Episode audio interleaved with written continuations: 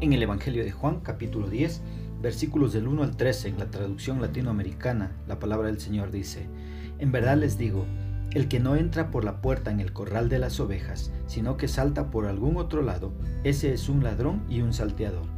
El que entra por la puerta es el pastor de las ovejas. El cuidador le abre y las ovejas escuchan su voz. Llama por su nombre a cada una de sus ovejas y las saca fuera cuando ha sacado todas sus ovejas, empieza a caminar delante de ellas y las ovejas lo siguen porque conocen su voz. A otro no lo seguirán, sino que huirán de él porque no conocen la voz de los extraños. Jesús usó esta comparación, pero ellos no comprendieron lo que les quería decir. Jesús pues tomó de nuevo la palabra. En verdad les digo que yo soy la puerta de las ovejas. Todos los que han venido eran ladrones y malhechores, y las ovejas no les hicieron caso. Yo soy la puerta. El que entre por mí estará a salvo, entrará y saldrá y encontrará alimento.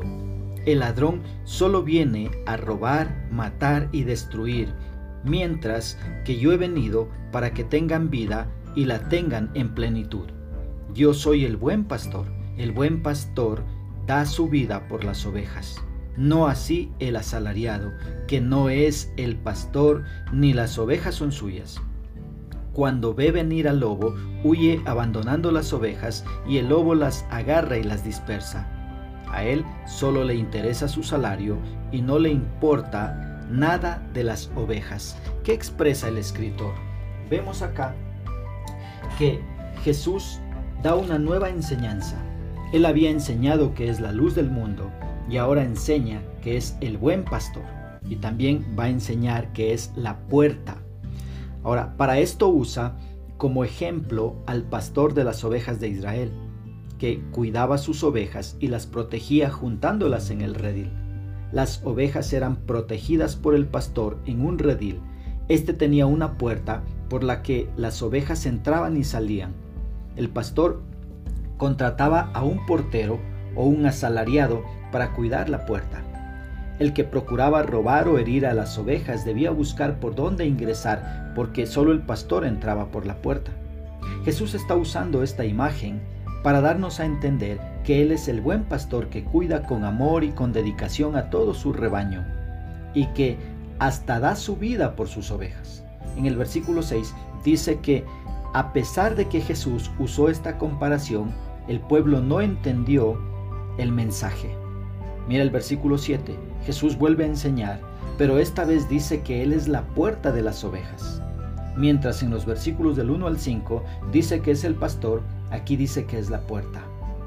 En el versículo del 1 al 5 también el pastor cuidaba a las ovejas fuera del redil. Mientras acá en el versículo que vemos 7, eh, aquí al ser la puerta de entrada, eh, él está protegiendo a las ovejas mientras descansan. Jesús es nuestra puerta de entrada a la vida eterna. Él ofrece el acceso a la seguridad. Cristo es nuestro protector.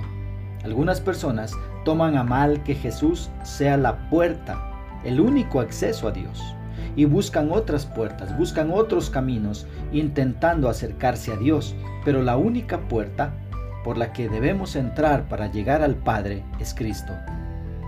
Esto es lo que está afirmando Jesús aquí, pero no le entendieron.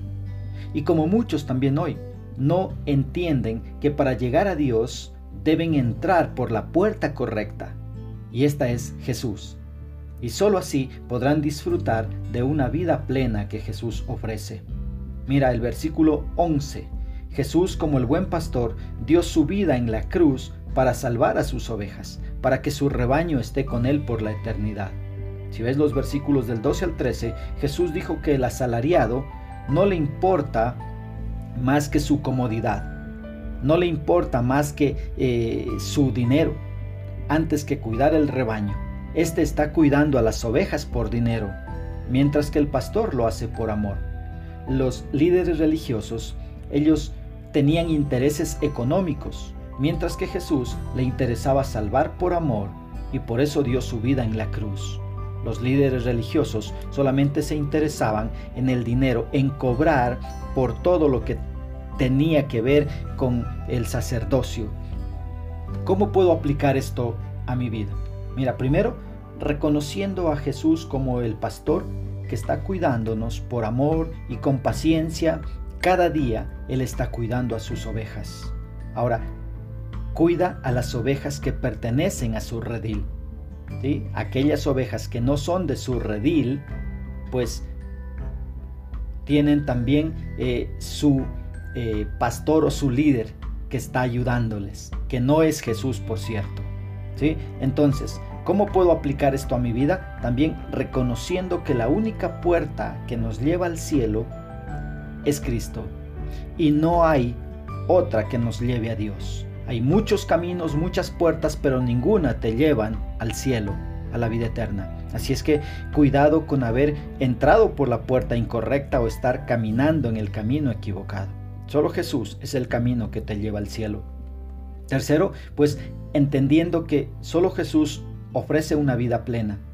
Solo Él ofrece una vida abundante. La gente trata de darle sentido a su vida en diferentes cosas, diferentes eh, emprendimientos o cosas que hacen, ¿sí? pero solo Jesús es el que te ofrece una vida plena, una vida eh, para que puedas disfrutarla sanamente. Que Dios nos ayude a poder entender su palabra.